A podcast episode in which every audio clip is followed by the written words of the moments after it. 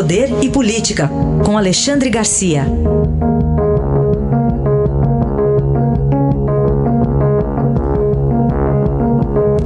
Alexandre, bom dia. Bom dia, Raíssa. Bom dia, Carolina. Oi, bom dia. Ontem no seu comentário estava no início daquela operação envolvendo Fabrício Queiroz e endereços ligados a Flávio Bolsonaro, a ex-mulher do presidente Jair Bolsonaro. O que, que dá para tirar aí dessas informações hoje mais concretas, Alexandre? Porque agora está andando, né? Ficou parado desde que Toffoli eh, eh, decidiu que se não houvesse autorização judicial não podia usar dados do COAF, né? E foi com base nos dados do COAF sobre uh, movimentações financeiras fora da rotina na, na, na conta do Queiroz, né? Uh, que, que havia investigações. Agora não, agora o Supremo decidiu que não precisa de autorização judicial, que pode, que, que a investigação pode andar e a investigação voltou a andar. Né? A, a, Procuradoria foi lá recolher mais elementos, já, já tinha recolhido elementos lá na Assembleia Legislativa do Rio de Janeiro, foi colher mais, inclusive no endereço da, da loja de chocolate do hoje senador uh, Flávio Bolsonaro, né, lá na, na, Barra da Tijuca, e, e, a suspeita é de que eh, 74 funcionários né, contribuíam por uma caixinha, né, tirando parte do salário, a chamada rachadinha que é usual né, em legislativos brasileiros. Agora, eu fico pensando o seguinte: 74 funcionários, pelo menos é o que diz o inquérito, no gabinete de um deputado estadual. Agora imagine a quantidade de gente. Para que essa quantidade de gente? Isso é um absurdo. Né? Além da, da, rachadinha, óbvio que já está sendo investigada. Né? A, a, a ex-mulher de Bolsonaro também tem parentes que estão sendo investigados nesse, nesse esquema da rachadinha. O presidente não, nem, nem o filho dela com, com o presidente. Mas, enfim, a gente viu que está andando, né, depois de um tempo em que passou é, é, em suspenso por causa de uma, uma decisão é, de Dias Toffoli.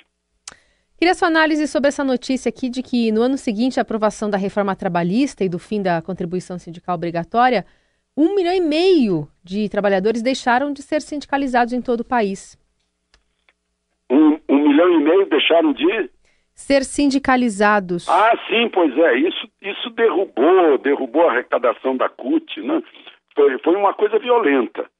A CUT recolheu em 2017 62 milhões de reais.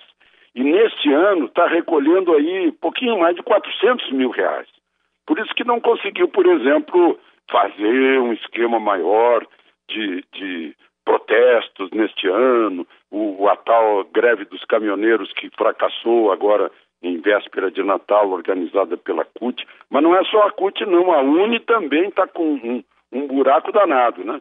A, a carteirinha da, da UNE, que representava aí 80% da arrecadação, né, que rendeu em 2017 quase 18 milhões de reais, já neste ano já caiu bastante, né, vendendo a 35 a carteirinha, já caiu para 9 milhões e pouco a arrecadação da Uni, mas o ano que vem não sei o que vai acontecer com a Uni, porque agora a carteirinha é, é gratuita, é, é digital, né? a carteirinha custa, na verdade, para o governo é, 15 centavos cada uma.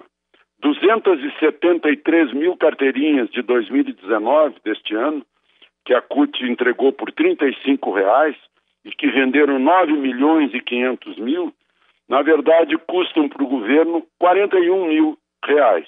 Né? Ah, então, CUT e UNE, sem arrecadação nesse 2020, vão ter dificuldades para sobreviver. Alexandre, e uma comparação entre um programa do governo que existia, o Mais Médicos, e outro que passa a existir, o Médicos pelo Brasil?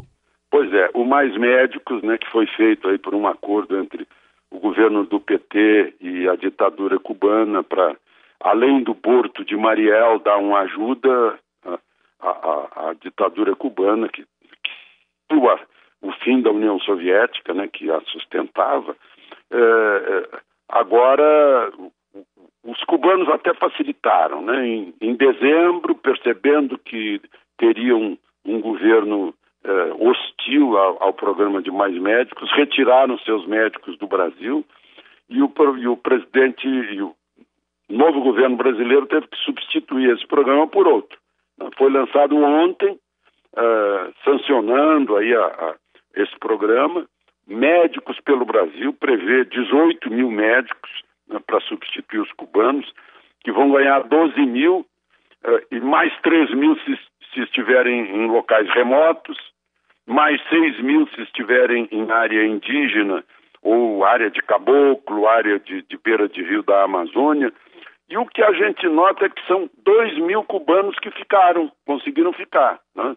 Não devem ter parentes em Cuba, né?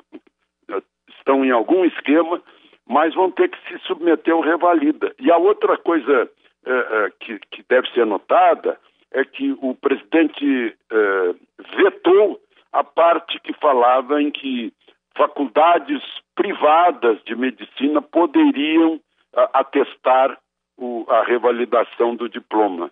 Ele vetou isso. Só faculdades de medicina federais. Né? Provavelmente, em consequência da proliferação de faculdades de medicina uh, sem a suficiente cobertura, né? Eu, eu, sei, por exemplo, que hoje não se dissecam mais cadáveres nas aulas de anatomia. São bonecos que são usados. Eu acho que um fígado de um boneco deve ser bem diferente de um fígado real. Né? Aí eu ouço muitos médicos preocupados, médicos eh, de mais idade preocupados sobre quem vai tratá-los na velhice. Né? Eh, esse, esse exame que o Conselho Regional de Medicina de São Paulo realiza, realiza todos os anos dá a resposta, né? mostra que essa preocupação tem fundamento. Análise de Alexandre Garcia, que amanhã estará de volta ao Jornal Dourado. Obrigado, até amanhã. Até amanhã.